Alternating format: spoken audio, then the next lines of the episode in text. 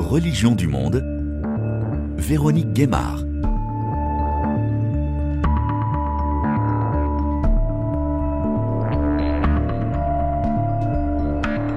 Bonjour à toutes et à tous. La religion occupe une place importante en prison. Elle peut représenter pour les détenus un espace d'apaisement, de confiance, de socialisation avec des visites liées au culte. En France, les aumôniers de prison sont un service de l'État laïque. Ils accompagnent les détenus qui le demandent. Nous entendrons leurs témoignages, mais il manque de moyens. Dans cette émission, nous allons aborder toutes ces questions avec nos invités. Philippe Godin, bonjour. Bonjour.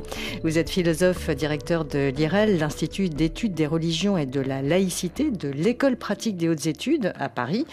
Vous avez travaillé notamment sur la gestion du religieux en prison. Vous faites aussi régulièrement des formations auprès des aumôniers de prison. Nous en parlerons. Et Thibaut Duclou, bonjour. Bonjour. Vous êtes sociologue de l'EHESS, l'école des hautes études en sciences sociales, membre associé du laboratoire Triangle à Lyon. Euh, et vous avez mené vos recherches euh, pendant plus de deux ans, 26 mois exactement entre 2014 et 2016, au sein d'une maison d'arrêt. Et vous publiez donc cet ouvrage Illumination carcérale, comment la vie en prison produit du religieux aux éditions euh, Labor et Fides. Nous y reviendrons évidemment tout au long de cette émission. Tout d'abord, Philippe Godin, en tant que directeur de l'Institut d'études des religions et de la laïcité, vous insistez sur cette importance de l'enseignement des faits religieux. Pourquoi? Pourquoi c'est si important? Alors bah d'abord, c'est l'histoire de l'Institut que je dirige. Il n'aurait point été créé à l'issue d'une recommandation du rapport de Régis Debré rendu euh, au ministre de l'Éducation nationale en 2002. Et l'idée est assez simple, c'est qu'au fond, euh, les religions, on en parle à l'école depuis toujours. Hein. Comment voulez-vous parler de l'Égypte ancienne ou je sais pas quoi, du Moyen Âge, etc. Sauf que la religion, ça n'est pas que le passé, aux surprises, surprises. Voilà. Et donc toute la question est de savoir comment en parler d'une manière informée. Puisque nous sommes submergés par des discours religieux et par des discours sur la religion. Donc comment faire en sorte que les professeurs, bah, ma foi, euh, soient formés et qu'on soit à peu près à jour sur la recherche qui est très intense euh, depuis maintenant beaucoup d'années sur tous ces phénomènes et sur le plan historique, sur le plan sociologique, philosophique, etc. Alors vous-même, vous avez participé à une enquête sur le fait religieux en prison, c'était en 2011. Qu'est-ce qui vous a marqué à ce moment-là, en tout cas dans le rapport euh, aux religieux en milieu carcéral euh, par rapport au milieu ouvert? Écoutez, de toute manière, qui n'est pas entré en détention reçoit un choc quand il entre en détention les relations humaines sont plus intenses qu'ailleurs. J'ai envie de dire, on n'a pas de temps à perdre. Et donc, j'ai été frappé par cela, aussi bien d'ailleurs dans les relations et les échanges avec les détenus qu'avec le personnel. Alors, évidemment, les gens qui acceptaient de répondre à, mes questions, c'était dans une maison centrale, étaient volontaires. Et tous ceux auxquels j'ai pu parler, du directeur aux détenus en passant par tous les corps d'administration, les gens étaient volontaires, étaient disponibles, étaient intéressés. Et moi, j'ai été frappé au fond déjà par ça, aussi bizarre que cela puisse paraître. La qualité des relations humaines, même s'il peut y avoir aussi des drames, encore une fois, ça paraît étrange et supérieur à la moyenne par rapport à la vie de tous les jours, si j'ose dire. Alors, avant de vous passer la parole, Thibaut Duclou, sur ce sujet euh, en particulier, euh, je voudrais vous faire écouter euh, ce qu'en dit Bruno Lachnit. Il est aumônier national catholique des prisons. Pour lui, donc, dans cet espace clos, effectivement, les détenus sont plus enclins aussi à se rapprocher du religieux ou du spirituel. La détention est, un lieu où souvent la question de la pratique religieuse euh, émerge pour des raisons diverses. Ça peut être pour des raisons de renouer avec quelque chose qui a été perdu, mais qui a existé. Ça peut être bah, parce qu'on se trouve confronté à des questions et qu'on cherche des réponses. Et donc on va les chercher. D'ailleurs, il y a des détenus euh, qui vont à différents cultes, hein, parce que la loi ne euh, dit pas qu'ils doivent ne participer qu'à un culte. Hein. Parce que c'est une occasion de rencontrer d'autres qu'on rencontre pas autrement parce qu'on n'est pas sur la même promenade, pas sur le même bâtiment, enfin voilà.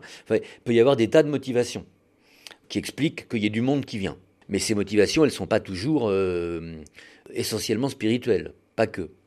Et il y a aussi d'ailleurs des gens qui font un vrai chemin spirituel et qui viennent pas au culte. Donc il y a tous les cas de figure. Après, euh, nous, on est là pour euh, accompagner les personnes vers le meilleur d'elles-mêmes et les accompagner vers le meilleur d'elles-mêmes, ben, on le fait avec ce qui est notre spécificité. Moi, je pense que le fait d'aller vers le meilleur de soi-même a quelque chose à voir avec euh, cultiver la dimension spirituelle en soi. Mais à partir du point où en est la personne et avec ce qu'elle est. Il s'agit de marcher à son rythme sans avoir dans la tête a priori l'idée de là où elle devrait arriver parce que ça ne nous appartient pas. Donc on fait un bout de chemin avec elle euh, sans savoir où ça va nous conduire, ni où ça va la conduire, et parfois on est témoin de belles choses. Thibaut Duclou, donc euh, vous-même, vous avez euh, publié cet ouvrage. On en parlait dans l'introduction de cette émission, Illumination carcérale. Donc comment la vie en prison produit du religieux. Et dans l'introduction de, cet ouvrage, vous, vous posez cette question comment la vie en prison donc façonne-t-elle ceux qui l'intériorisent progressivement Qu'en intériorise-t-il exactement et comment cette expérience profane concourt-elle à rendre religieux autant de ceux qui jusqu'alors ne l'étaient pas? Vous posez donc euh, cette euh, question, ce chemin finalement d'enquête dans cette maison d'arrêt par rapport à ce qu'a vient de dire euh, l'aumônier national catholique Bruno Lachnit. Quel est votre regard? C'est un discours très renseigné de professionnel qui connaît le terrain, en l'occurrence, et qui connaît la population pénale très très bien, très finement. Et comme il dit, il était capable de décliner toutes les diverses situations possibles, tous les usages possibles du religieux il fait le, même constat euh, que moi qu'il y a une émergence de préoccupations religieuses euh, au cours de la détention chez beaucoup, beaucoup de, détenus. C'est vraiment un phénomène massif. Euh, là où je prendrais le contre-pied de son discours, c'est qu'il explique le recours au religieux de la part de, ces gens-là par les usages qu'ils font du religieux. C'est parce que vous, vous avez ressenti ou étudié, en tout cas, dans votre démarche pendant les 26 mois de votre immersion en maison d'arrêt? Les gens ne recourent pas aux religieux de manière volontaire. C'est le religieux qui s'impose à eux. Pour moi, ça a été le gros résultat euh, de, cette étude-là. C'est-à-dire, ils s'imposent de quelle manière? Ils s'imposent à leur conscience. Donc certains détenus qui n'étaient pas religieux, par exemple, deviennent en milieu carcéral, et c'était votre démarche justement de suivre des personnes qui n'étaient pas du tout euh, religieuses, et euh, de voir comment finalement le milieu fermé, la prison, va petit à petit euh, les mener vers le spirituel ou le religieux. Exactement, mais par le biais d'un processus extrêmement complexe. Si je peux dire deux mots sur la démarche de l'enquête, euh, c'est que j'ai rencontré des gens aux profils sociaux très différents dès leur incarcération et je les ai suivis à intervalles réguliers en entretien pendant plusieurs mois, en attendant que ce corpus de détenus non religieux trouve Dieu quelque part. Vous parlez d'illumination carcérale plutôt que de conversion religieuse. Oui, parce que conversion, euh, ça renvoie à l'institution, à un rituel, à une attestation euh, de l'institution qui valide une adhésion euh, ou une appartenance. Là, les gens recourent aux religieux sans avoir forcément besoin d'une institution légitime. Et ça collait plus au terrain, c'était plus fidèle. Parce que la plupart du temps, les gens se mettent à avoir une peur d'ordre religieux qui ne comprennent pas d'ailleurs, parce qu'ils ne sont pas eux-mêmes religieux, mais une peur qu'ils n'arrivent pas à évacuer, qui appelle euh, des solutions de même nature, c'est-à-dire des solutions religieuses, et c'est seulement à ce moment qu'ils vont adopter des comportements religieux sans forcément avoir de la suite dans les idées. Et donc votre démarche, concrètement, donc c'était de suivre ces, ces personnes et de comprendre ce qui se passait et à quel moment cette euh, illumination se produisait une illumination qui ensuite pouvait aussi euh, décroître, c'est-à-dire qu'il pouvait tout aussi bien euh, se rapprocher d'une religion ou d'une quête spirituelle, puis s'en détacher. Ah oui, oui, bien sûr. Le recours religieux peut être très rapide après l'incarcération. Il peut intervenir plus tard. Il peut être euh, pérenne, il peut être aussi ponctuel. Mais ça, ça s'explique aussi de manière euh, sociologique selon les profils et selon les modes d'adaptation à la détention. Philippe Godin, euh, donc euh, par rapport à cette démarche sociologique, vous-même vous avez d'autres approches. Donc quel est votre regard par rapport à ce travail alors, vaste, vaste sujet, si vous voulez. Donc il va falloir à la fois dire des choses un peu factuelles et puis peut-être évoquer un débat. Alors là, très compliqué sur la nature même du religieux. Bon, les gens sont pas forcément très au courant de ce que c'est qu'une aumônerie. Hein. Il faut quand même rappeler le principe de base. Hein, effectivement, c'est que euh, l'aumônerie n'est pas une entorse euh, à la laïcité, mais c'est plutôt l'expression de la laïcité, puisque L'article 1 de la loi de 1905 rappelle que, effectivement, la liberté de conscience est assurée et la liberté de culte est garantie. Et pour ceux qui, n'ont pas la liberté de corps, soit qu'ils soient malades sur leur lit d'hôpital, soit qu'ils soient pensionnaires dans euh, un internat, soit qu'ils soient soldats en opération extérieure, soit qu'ils soient détenus précisément dans une prison, eh bien, là où je ne peux pas aller vers mon culte, euh, le culte la République laïque, bonne fille et généreuse, permet tout de même que euh, le culte puisse venir vers la personne qui le demande. Donc, juridiquement, et c'est ça qui est très intéressant. Le culte, c'est la possibilité de répondre à une demande. Bon, alors après, il peut y avoir un grand débat sur la nature de cette demande. Bon, toutes les études de carrière, comme on dit, montrent que globalement, on est plus religieux en détention qu'à l'extérieur.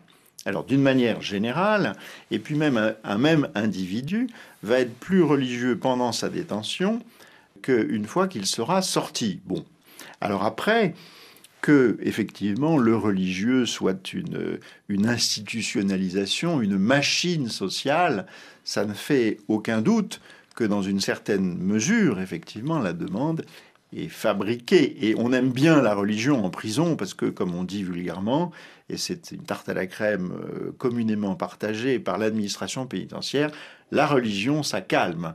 Et l'administration pénitentiaire est amatrice de calme et c'est bien normal. Moi, ce qui m'intéresse, c'est que d'une certaine manière, l'aumônerie en général et l'aumônerie pénitentiaire en particulier révèlent le rapport finalement moderne au religieux.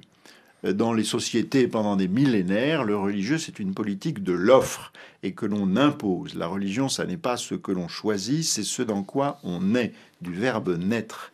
Et aujourd'hui, les religions, comme l'aumônier catholique le disait, se présentent elles-mêmes non plus comme une politique de l'offre obligatoire, mais comme une politique de réponse à la demande. Alors après, le sociologue va dire, mais cette demande est fabriquée.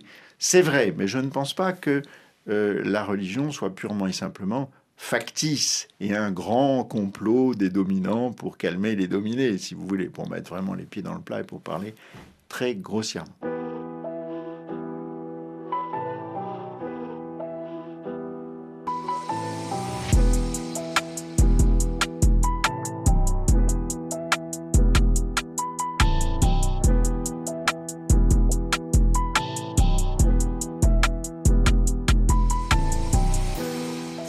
Euh, peut-être euh, revenir aussi sur euh, votre ouvrage, puisque vous avez suivi donc plusieurs détenus, en particulier un braqueur de banlieue et puis un bourgeois, donc que tout oppose.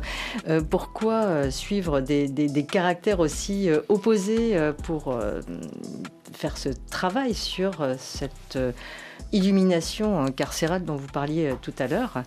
La religion en prison, il y a un discours médiatique qui est hyper dense avec des gens, des chroniqueurs, des journalistes, des hommes politiques. Il y a un discours officiel sur la religion en prison. Moi, je ne suis pas un porteur de discours, d'ailleurs, je, n'en fais jamais. je suis un scientifique, je suis allé en détention, j'ai posé cette question avec la prétention de faire une sociologie de la conversion religieuse en train de se faire. Et pour la première fois, d'enquêter des gens qui vont se convertir, d'être là au moment de la conversion et de les suivre après, ce qui n'a jamais été fait. Bon, c'était très malin sur le papier. Une fois que je me suis retrouvé entre quatre murs, c'était déjà, je m'en suis un peu voulu à moi-même.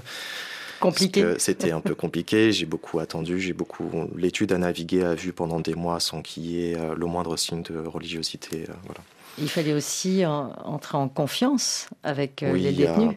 Donc euh, ça prend du temps. Tout un travail ethnographique, euh, d'immersion dans la prison. Donc euh, j'y étais tous les jours, effectivement, de négocier sa place, de rencontrer les gens, de passer du temps avec les détenus. Il y a une sorte de carcéralisation du chercheur qui, qui s'opère à ce moment-là qui n'est pas toujours des plus confortables, surtout en maison d'arrêt, parce que ce sont les, les établissements comme le disait mon collègue, qui sont euh, les plus peuplés, euh, les plus euh, bariolés aussi. Il y a tous les profils. Les maisons d'arrêt, donc, sont les plus surpeuplées. Voilà. Et pour répondre à votre question, cette histoire de pourquoi quelque part faire rentrer tout le livre dans la comparaison de deux cas qui n'ont absolument rien à voir, à savoir un grand bourgeois millionnaire euh, de la cinquantaine que j'ai euh, baptisé Louis, à l'occasion du livre, mhm. et un jeune braqueur de cité à peine majeur, Sharif. Voilà. Pourquoi je les ai opposés? Je les ai opposés d'ailleurs d'abord pour moi, dans l'administration de la preuve, c'est-à-dire de pousser la comparaison alors qu'elle est évidente, les différences sont évidentes, pour essayer de voir s'il n'y a pas des processus communs à ces deux hommes dans cette même prison.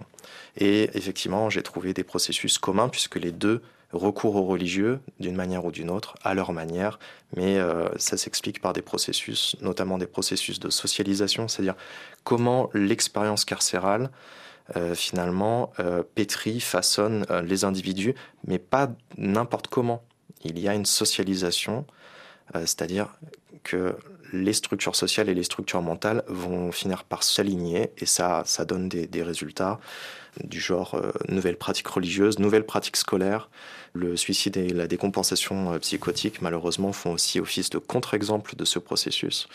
Et donc, euh, l'ambition du livre, c'était de montrer qu'en parlant de religion en prison à U et à Dia, en réalité, on parle du bourgeon d'un arbre qui est beaucoup plus vaste et beaucoup plus profond et qui, euh, à mon sens, questionne de manière plus précise ce qu'est la prison d'un point de vue sociologique et euh, ce qu'elle devrait être dans le débat public et politique. Je pense qu'on va l'entendre effectivement euh, tout au long de cette émission également. Nous allons échanger sur ce sujet. Euh, je voudrais vous faire écouter ce que dit euh, Bruno Lachnit, euh, qu'on a entendu tout à l'heure. Donc, il est donc aumônier depuis 2013, aumônier national catholique depuis septembre 2021. Il revient sur ce que vous commenciez à, dire, Philippe Godin, sur cette histoire donc de, l'aumônier aussi qui vient dans cet espace. Hein. Comme vous le disiez, Philippe Godin, le religieux va dans l'espace clos puisque les détenus ne peuvent pas accéder aux espaces euh, religieux. Donc écoutez euh, Bruno Lachnit. Alors je pense qu'il y a une histoire particulière. Il y a d'abord la figure de Saint Vincent de Paul hein, au XVIIe siècle, aumônier général des galères, qui est une figure qui a marqué euh, l'Église et puis la, conscience collective, parce qu'il y a quand même beaucoup de choses qu'on doit à Saint Vincent de Paul. Donc c'était sous Louis XIII, hein, qui a fondé beaucoup d'œuvres caritatives, hein, mais aussi qui a été aumônier général des galères. À l'époque, c'était pas des prisons, c'était des galères. donc c'était des bateaux et c'est une situation dure. Et Saint Vincent de Paul a laissé une phrase qui euh, marque euh, l'ADN de l'aumônerie catholique des prisons. Il a dit Ne vous occupez pas des prisonniers si vous n'êtes pas disposé à devenir leur sujet et leur élève. Et sujet, ça renvoyait au roi à l'époque. Hein. Euh, donc c'était très fort en plein XVIIe siècle. Et il ajoutait Ceux que l'on appelle des misérables, ce sont eux qui nous doivent évangéliser. Après Dieu, c'est à eux que je dois le plus. Et donc ça, pour moi, c'est un peu l'ADN de l'aumônerie catholique des prisons, cette posture de se laisser évangéliser par ceux euh, qu'on va rencontrer. Et puis, euh, bah, après la Deuxième Guerre mondiale, l'aumônerie des prisons était structurée dans sa forme actuelle. Le premier aumônier national des prisons, euh, nommé par De Gaulle après la libération, c'était Jean Rodin, qui était en même temps le fondateur du secours catholique. Et puis depuis, bah, il y en a eu quelques autres. Ça a été pendant très longtemps euh, des prêtres qui étaient aumôniers nationaux. Puis il y a eu un laïc, aumônier national, puis un diacre. Puis moi, je suis diacre. Euh, et peut-être un jour, il y aura une femme aumônier national. Qui sait? Alors, au départ, beaucoup de catholiques, mais aussi d'autres religions qui, petit à petit, vont euh, envoyer des aumôniers, puisqu'il y a aussi des demandes des détenus de différentes religions. Tout à fait. Alors, Historiquement, on a été pendant longtemps avec euh, les protestants et les israélites à peu près les seuls. Les aumôniers israélites rencontrant quand même essentiellement les ressortissants de leur religion, les aumôniers catholiques ont été pendant longtemps un peu aumôniers pour tous. Et donc accompagnaient des détenus euh, musulmans, athées, euh, enfin voilà. Donc ça c'était un peu aussi du coup dans l'ADN de l'aumônerie catholique. on n'est pas là pour faire du prosélytisme, D'abord, c'est interdit par la loi. Et puis, euh, moi je dis souvent, on n'est pas des représentants de commerce sur le supermarché du religieux. On n'a rien à vendre. On est là d'abord pour accompagner les personnes qu'on rencontre vers le meilleur d'elles-mêmes. Et ce faisant, euh, cheminer aussi vers le meilleur de nous-mêmes. Et d'ailleurs, je, pense que au-delà des aumôniers, ça devrait être un objectif de tous les acteurs en détention, y compris hors détention d'ailleurs autant des magistrats que des personnels pénitentiaires, des conseillers d'insertion de probation, enfin, tout le monde devrait avoir comme objectif d'accompagner les personnes détenues vers le meilleur d'elle-même. Parce que c'est quand même ça, au bout du compte, l'intérêt de la société, puisque, sauf rares exceptions, tout le monde va ressortir un jour. Et si la personne, quand elle est ressortie, n'a pas entre-temps cheminé vers le meilleur d'elle-même, bah, c'est là que c'est inquiétant pour la société. Philippe Godin, une réaction à ce que vient de décrire euh, Bruno Lachnit Oui, alors confirmation la plus parfaite de ce que j'appelle le modèle de l'accompagnement, hein. c'est-à-dire que les religions revendiquent elles-mêmes ce dont on les accusait jadis. Vous prétendez parler du ciel et d'après la mort et de l'au-delà, mais vous n'avez des intérêts qu'ici-bas. Eh bien, les religions, dans la modernité qui est la nôtre, revendiquent le fait que, d'une certaine manière, elles ne s'occupent que des misères, de corps et d'âme sans doute, mais les misères ici-bas. Nous accompagnons les personnes. Alors moi, ce qui m'intéresse, moi, dans mon travail, qui concerne plutôt la, la laïcité, effectivement, c'est que un État laïque, comme la France, et dont on dit qu'il est parfois le seul laïque, enfin, etc. Il y a tout un discours sur la spécificité, mhm. l'exceptionnalité de la laïcité à la française, mais les gens ne s'imaginent pas que précisément elle n'est pas si séparatiste que cela, la laïcité française. Elle est bien obligée d'avoir des politiques publiques en matière religieuse. Et pour l'aumônerie pénitentiaire, il est bien évident que quand j'ai commencé à travailler, 50% des aumôniers étaient catholiques, 25% des aumôniers étaient protestants, ce qui fait 75%, et puis euh, le, reste se distribuait les 25% restants.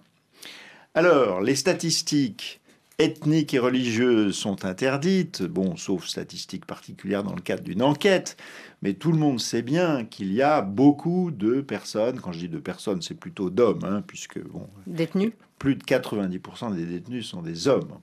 Et donc, euh, il y a énormément de détenus euh, qui sont de culture arabo-musulmane. C'est comme ça. Voilà. Et donc, il y a un décalage dramatique entre cette réalité sociologique et statistique et la capacité que, effectivement, le culte musulman pourrait répondre à cette demande. On va en reparler en fin d'émission, effectivement, mais il faut signaler que 2005, c'est relativement récent, le premier aumônier national musulman. Voilà, mais le, le volontarisme de l'État, c'est précisément qu'aujourd'hui, 41% de la dotation financière des aumôneries pénitentiaires va à l'aumônerie musulmane et qui a cru, du verbe croître, dans des proportions relativement considérables, même si c'est encore dramatiquement insuffisant. 44 aumôniers musulmans aux alentours des années 2000, 250 en 2019, il doit y en avoir un peu plus aujourd'hui. Donc les proportions ont changé. Et donc voilà une chose qui est très intéressante à analyser, c'est-à-dire la nécessité d'avoir une sorte de politique religieuse, alors qu'en laïcité, c'est au culte de s'organiser, ce n'est pas à l'État d'organiser les cultes, mais en même temps, c'est aussi une liberté que un détenu qui est musulman, qui se dit musulman, et c'est la même chose d'une certaine manière, subjectivement, bah, si on lui dit vous n'avez pas d'aumônier musulman, mais on vous propose un aumônier catholique, il y a aussi des visiteurs de prison. Hein, je veux dire, il y a énormément de gens qui interviennent en détention. Effectivement. Mais donc là, vous voyez, il y a un problème d'adaptation. Et je voudrais vous faire écouter justement Mohamed euh, Louaslati. Lui, il est aumônier depuis plus de 20 ans. Actuellement, il est aumônier national, musulman des prisons. Et son rôle, dit-il, c'est d'abord l'apaisement. Les détenus ils arrivent dans un établissement généralement géré par un personnel pénitentiaire qui ne connaissent pas la religion musulmane et ça crée des tensions. Quand c'est le ramadan, ils, ils, veulent pratiquer le ramadan, avoir des repas le soir, pas le midi, et le personnel ne connaît pas très bien tout cela. Le rôle de l'aumônier, c'est d'apaiser, d'expliquer aux uns que le règlement se fait de cette façon, expliquer au personnel pénitentiaire, à la direction, comment on peut prendre en compte le fait religieux, adapter les repas, adapter les cantines. Euh, quand il y a des périodes de fête, l'aumônier euh, remonte les informations. Et du coup, on peut apaiser la détention. Sinon, la détention n'est pas gérable quand euh, le fait religieux est ignoré par le personnel pénitentiaire ou n'est pas pris en compte. La lutte contre le prosélytisme, bien sûr, il y a dans la religion musulmane, à la différence du christianisme, il n'y a pas de clergé il n'y a pas de prêtre. Du coup, quand un jeune qui arrive en détention veut faire sa prière ou veut des renseignements, ben, il s'adresse à ses collègues, à, à d'autres aumôniers, à d'autres détenus. Quand il y a un référent officiel, c'est l'aumônier qui apporte des informations avec une certaine science, avec pédagogie, avec euh, modération, avec pédagogie. Et on évite le prosélytisme, on évite la radicalisation, on évite l'instrumentalisation de la religion. Thibaut Duclos, euh, ce que décrit euh, Mohamed Louaslati, c'est aussi ce qu'on vous en a dit lors de votre enquête C'est ce que vous avez pu ressentir aussi au sein de cette maison d'arrêt? Euh, oui, oui, euh, bah, pour le dire euh, très très brièvement, mm. j'abonde totalement en ce sens que l'islam est la religion la moins bien lotie, entre guillemets, historiquement, mais aussi sur le plan matériel, organisationnel, etc. effectivement, c'est il y a encore beaucoup de chemin à parcourir pour que tous les cultes soient à égalité en termes de formation des aumôniers, de nombre d'aumôniers, de rémunération des aumôniers. Par contre, ce que moi, tout cela m'évoque, c'est euh, le débat que euh, mon collègue soulevait tout à l'heure sur la facticité euh, supposée du religieux pour certains sociologues. mais là, on est quand même un peu sur ces histoires d'accompagnement, d'apaisement, d'une aumônerie qui est certifiée par l'administration pénitentiaire, qui cherche le calme, qui évite les mouvements collectifs et qui veut que globalement tout le monde fasse sa peine sagement d'une religion euh, certifiée qui accompagne les gens vers le meilleur d'eux-mêmes en prévision de leur sortie, ce qui est quand même la mission euh, de l'administration pénitentiaire et le sens de la peine dans, dans notre République. Moi, ce que ça m'évoque, c'est la pleine adéquation entre le pénitentiaire et le religieux dans cette affaire-là. On ne peut pas ignorer que l'administration pénitentiaire s'appuie et mobilise elle aussi le religieux comme les détenus mobilisent le religieux. Et on ne peut pas non plus ignorer que l'État lui-même régule les religiosités déviantes et ou contestataires.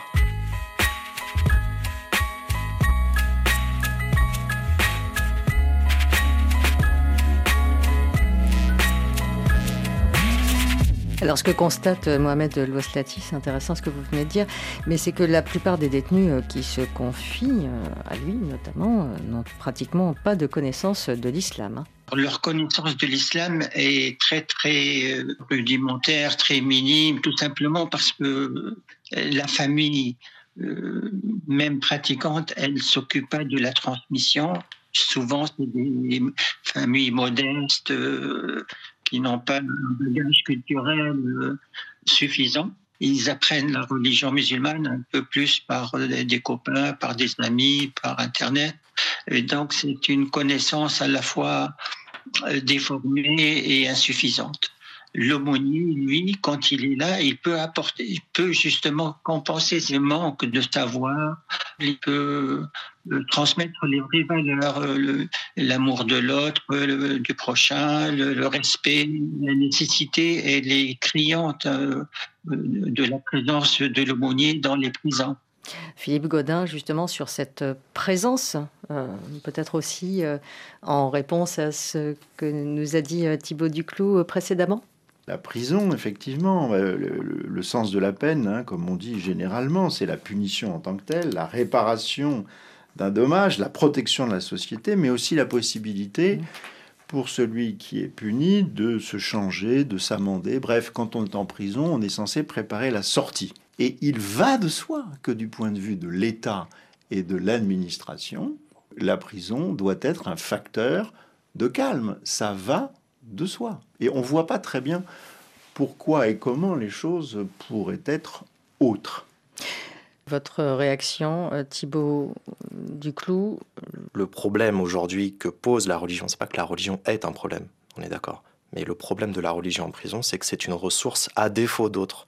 Et que c'est une ressource après euh, des comportements euh, religieux après lesquels les aumôniers courent. Ils euh, essaient euh, d'endiguer une demande religieuse qui est effervescente. Et elle n'est pas effervescente pour rien. C'est la prison qui le crée. C'est la prison moderne qui crée du religieux, qui produit du religieux. Et justement, on entend euh, Bruno Lachnit qui dit avant tout l'importance pour l'aumônier, c'est l'écoute. Et puis il rajoute ceci. Un aumônier, il est d'abord quotidiennement confronté à son impuissance. Et c'est d'ailleurs essentiel spirituellement euh, et psychologiquement, quand on est aumônier, d'être en capacité d'assumer cette impuissance. Parce que sinon, on va être très malheureux ou on va faire des conneries. Parce que on ne peut rien faire sinon écouter, alors ce qui est déjà énorme, je le disais tout à l'heure, mais en même temps, on est confronté à des situations dramatiques face auxquelles on ne peut rien. Et ça, c'est rude d'être chaque jour dans l'impuissance et d'accompagner les gens dans l'impuissance. Sinon, d'être là et, d'écouter. Et en même temps, ça je le crois et, puis, puis je le sais, enfin, cette présence est essentielle. Une présence donc essentielle malgré tout. Euh, Thibaut Duclou. Les aumôniers, euh, comme tous les autres intervenants, euh, ont un poids et une importance d'autant plus cruciale que les intervenants et les aumôniers sont rares dans, dans une maison d'arrêt en tout cas. Je voudrais vous poser la question, euh, ce qui s'est passé, vous étiez euh, aux premières loges, entre guillemets, vous étiez en pleine enquête dans cette maison d'arrêt en 2015 lors des attentats, donc euh, en janvier contre Charlie Hebdo, puis en novembre lors des attaques contre le Bataclan. Et... Qu'est-ce qui a changé à ce moment-là Dans le rapport aussi oui. aux religieux, notamment les musulmans en particulier? Oui, c'était très édifiant, vraiment très surprenant.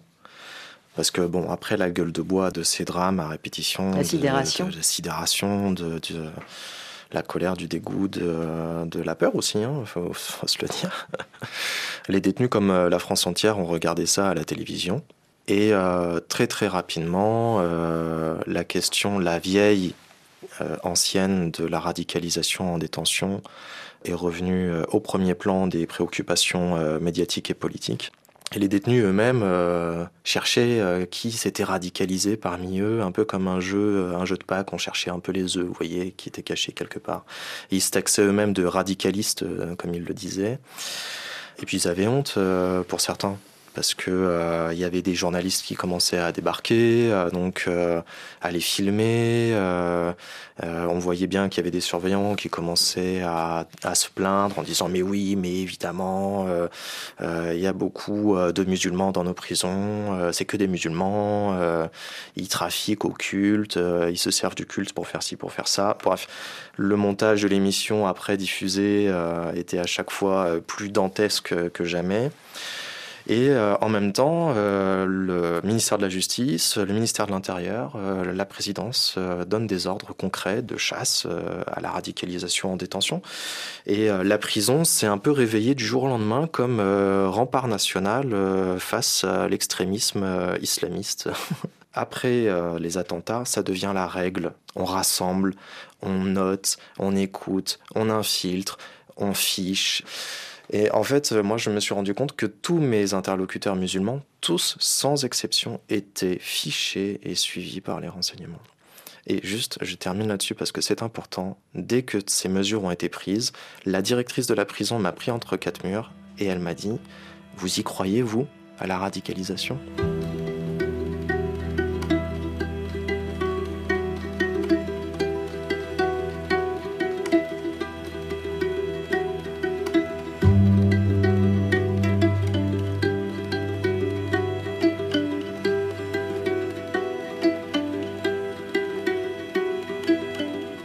Philippe Godin, pour vous, qu'est-ce que ça a changé depuis ces attentats de 2015 auprès notamment des aumôniers de prison euh, musulmans, peut-être en particulier, cette obligation de formation qui a été euh, instaurée à ce moment-là? Le problème de la radicalisation au sein de la tradition musulmane est assez dramatique pour l'aumônerie, pour la bonne et simple raison que ça brouille entièrement les cartes sur la signification, la fonction et le rôle des aumôniers me semble-t-il, même parfois des aumôniers qui sont aumôniers du culte musulman et qui ont souhaité être médiateurs du fait religieux, qui est une autre fonction et qui a été inventée par l'administration pénitentiaire pour finalement faire de la prévention de la radicalisation. Et ça, je pense que c'est très dommageable, euh, effectivement, pour le travail de l'aumônerie musulmane. Hmm. Mais donc il y a une obligation de formation depuis euh, Alors, tout à fait. Entre les deux tours de l'élection présidentielle de 2017, les diplômes universitaires de formation civile et civique, puisque c'est comme ça qu'on les appelle, ont été rendus obligatoires pour les aumôniers nouvellement arrivés et qui veulent être rémunérés. Donc c'est un diplôme universitaire en un an environ. Oui, oui, tout à fait. Et, c'est l'occasion de réaliser des rencontres qui n'auraient pas lieu en dehors de l'existence de ces DU. Donc ça, c'est aussi un enjeu et un défi considérable de la formation. Et ça marche dans les deux sens. Hein. C'est-à-dire que il m'est arrivé de faire des interventions pour l'administration pénitentiaire pour essayer de donner quelques concepts avec mes collègues, quelques notions d'histoire des religions. Ça, c'est très important pour cesser d'écraser le phénomène religieux, pour lui reconstituer son épaisseur dans la vie sociale et politique mmh. et sa diversité, et dans le temps, bien évidemment. Et puis aussi, il faut essayer d'expliquer comment fonctionnent les règles de la laïcité, ce que c'est que la laïcité, et ce que c'est que le droit de l'administration pénitentiaire quand on est un intervenant? Voilà, ça marche dans les deux sens. En tout cas, pour euh, Mohamed Loueslati, je vais revenir euh, sur cette question en particulier, sur cette quête notamment. Qu'est-ce qu'ils vont demander euh, auprès de ces aumôniers donc musulmans, puisque lui-même est de cette religion? La grande majorité veut revenir à la religion tout simplement pour retrouver des valeurs, pour se réinsérer dans la société, pour avoir ce qui leur a toujours manqué, une éducation, un guide, un référent. Ils sont jeunes, c'est 18, 25 ans, ils veulent construire leur vie. D'autres sont beaucoup plus vieux, mais tellement ils ont été dans la délinquance qu'ils se sentent condamnés, qu'ils vont jamais s'en sortir. La religion leur sert simplement comme une béquille pour s'accrocher, pour tenir banque, pour survivre. Et la troisième et dernière catégorie, mais très très infime, c'est les radicalisés, ceux qui sont revenus de Syrie, ceux qui veulent instrumentaliser la religion, l'utiliser à des fins de djihad ou à des fins politiques. Vous disiez qu'en fait, sur 70 000 détenus à peu près en France, euh, ils représentent à peu près 1000 personnes, 1000 radicalisés. Voilà, voilà, qui sont arrivés avec les attentats de 95 et après euh, le GIA algérien ou hum. ceux qui sont revenus de Syrie et aujourd'hui sont soit expulsés, soit réinsérés. C'est ce que vous disiez, euh, Thibaut Duclou. Donc finalement, c'est une petite partie parmi euh, cette euh, immense euh, population et surpopulation carcérale. Et encore, si on écoute bien ce que vient de dire ce monsieur, c'est encore plus infime puisque l'étiquette radicalisée englobe tout à la fois des militants, des soldats de brigades internationales qui ont été faits prisonniers, rapatriés, des détenus qui embrassent en détention un militantisme euh, politique, théologico-politique euh, islamiste. Et, là, c'est, enfin, sociologiquement, on ne parle pas du tout des, mêmes, des mêmes profils. En tout cas, aujourd'hui, les aumôniers catholiques sont environ 700 en France, les aumôniers musulmans environ 250. sont les chiffres statistique de 2019, que vous aviez donné, Philippe Godin, effectivement très insuffisant, en tout cas selon euh, Mohamed Loueslati, qui pointe les difficultés au quotidien, notamment pour les aumôniers euh, musulmans. On a plus de 200 établissements pénitentiaires en France. Ça fait même pas deux aumôniers par établissement et on a des grosses, très très grosses structures. Hein. Des fois, c'est 900 détenus à majorité euh, musulmane. Du coup, c'est très insuffisant par rapport à la population pénale, important, et par rapport aux missions qu'on demande aux, aumôniers. Ils doivent être, doivent célébrer le culte, ils doivent être là pour les fêtes, pour les cantines, ils doivent apporter les valeurs, expliquer, faire de la pédagogie, ils doivent faire jouer un rôle de partenariat avec le directeur, ils doivent lutter contre le suicide, contre la radicalisation c'est un travail à plein temps et il faut être à plusieurs, il faut être une équipe par établissement. Philippe Godin, quelle serait votre recommandation euh, auprès de l'État laïque hein, qui garantit cette liberté religieuse dans les lieux de privation de liberté, euh, mais s'en donne-t-il les moyens? Alors, il faut quand même déjà expliquer les choses. Donc, grosso modo, les aumôniers chrétiens, qui sont encore majoritaires, ils étaient 75%, ils doivent être les deux tiers aujourd'hui. Ils sont pas pour la professionnalisation parce que ils considèrent qu'ils ne représentent pas l'administration pénitentiaire, qu'ils veulent pas être comme les aumôniers militaires. L'aumônier hospitalier, l'aumônier pénitentiaire et l'aumônier militaire n'ont pas le même statut et pas le même mode de rémunération. Les aumôniers israélites et les aumôniers musulmans sont à fond pour la professionnalisation. Mais ça, ça a des effets ou ça a des impacts sur la nature et le rôle du travail de l'aumônier. À l'armée, l'aumônier est au service du commandement. Est-ce que c'est ça que l'on veut pour l'administration pénitentiaire? Ça ferait l'objet d'une autre émission. Je vous propose d'écouter Bruno Lachnit qui, a, lui, a fait une expérience euh, assez intéressante. Il emmène chaque année, depuis 2016, des détenus sur le chemin de Compostelle pendant plusieurs jours. Et alors, un jeune de 26 ans, qui avait déjà passé 7 ans et demi en détention, lui avait confié ceci. J'avais été frappé. Ce jeune, il disait, donc le sixième jour, les premiers jours, j'étais pensif. Je pensais à toutes ces années perdues. Et moi, ça m'a choqué en me disant, mais depuis 7 ans et demi en prison, il fait quoi? Et c'est là que j'ai réalisé qu'en fait, depuis sept ans et demi, il était en mode survie. Il a fallu qu'il sorte, marcher sur le chemin, pour penser à toutes ces années perdues et commencer à faire un travail de relecture et à se dire, bah, je suis en train de gâcher ma vie. Mais en sept ans et demi, les conditions de détention et le mode survie lui avaient pas permis de prendre ce recul et d'avoir ce questionnement. Et ça, ça interpelle quand même. Enfin, on se dit, c'est contre-productif. Donc, la visite de l'aumônier, elle vient permettre une ouverture pour justement sortir un peu du mode survie et pouvoir poser des questions sur bah, le sens de sa vie. À partir du moment où on vous écoute, de toute façon, ça vous fait du bien. Thibaut Duclou, c'est ce que vous avez pu constater aussi, ce mode survie en permanence dans cet espace clos et surpeuplé, puisque la plupart du temps, euh, les détenus en maison d'arrêt notamment sont plusieurs par cellule, il y a du bruit, on crie, enfin c'est un, environnement où on a du mal à se centrer sur soi-même pour savoir ce qu'on va faire de sa vie.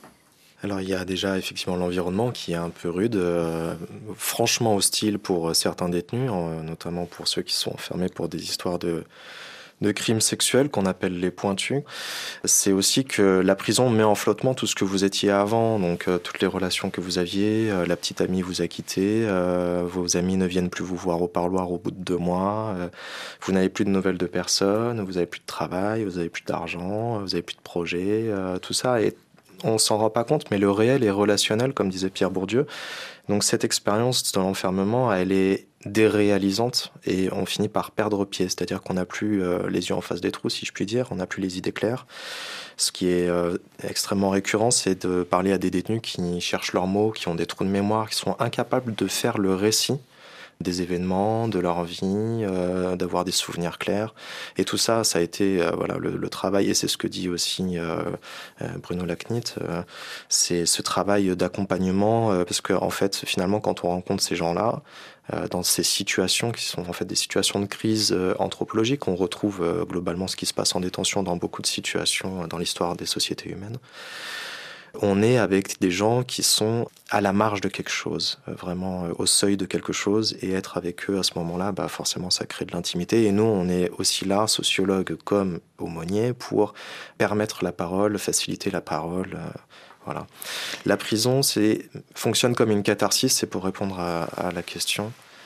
Idéalement, c'est-à-dire elle traumatise, elle empêche une vie euh, déviante de continuer à, se prolonger telle qu'elle euh, se prolongeait, et elle essaye de la reconvertir en une vie compatible avec euh, les attendus de la société et les grands monopoles sociologiques de l'État. Ce faisant, le problème, c'est que la main qui punit et la main qui amende, la main qui amende est constamment sous-financée depuis un siècle et demi. Donc la catharsis, pour beaucoup de détenus, se transforme en traumatisme simple, dont la résolution n'incombe qu'à eux-mêmes, ce qui explique en partie pourquoi ils recourent au religieux, qui est une ressource euh, facile à mobiliser, qui ne demande rien, pas d'argent, pas de logistique. C'est ce que vous racontez dans, dans ce livre, hein, Illumination carcérale, Thibaut Duclou. Et pour terminer cette émission, je vous propose d'écouter à nouveau Bruno Lacnit euh, sur euh, euh, cette rencontre avec les détenus qui a aussi un impact sur lui-même, sur les aumôniers de prison eux-mêmes. Je lui ai demandé en quoi ce travail, comme aumônier de prison, avait réaffirmé sa foi.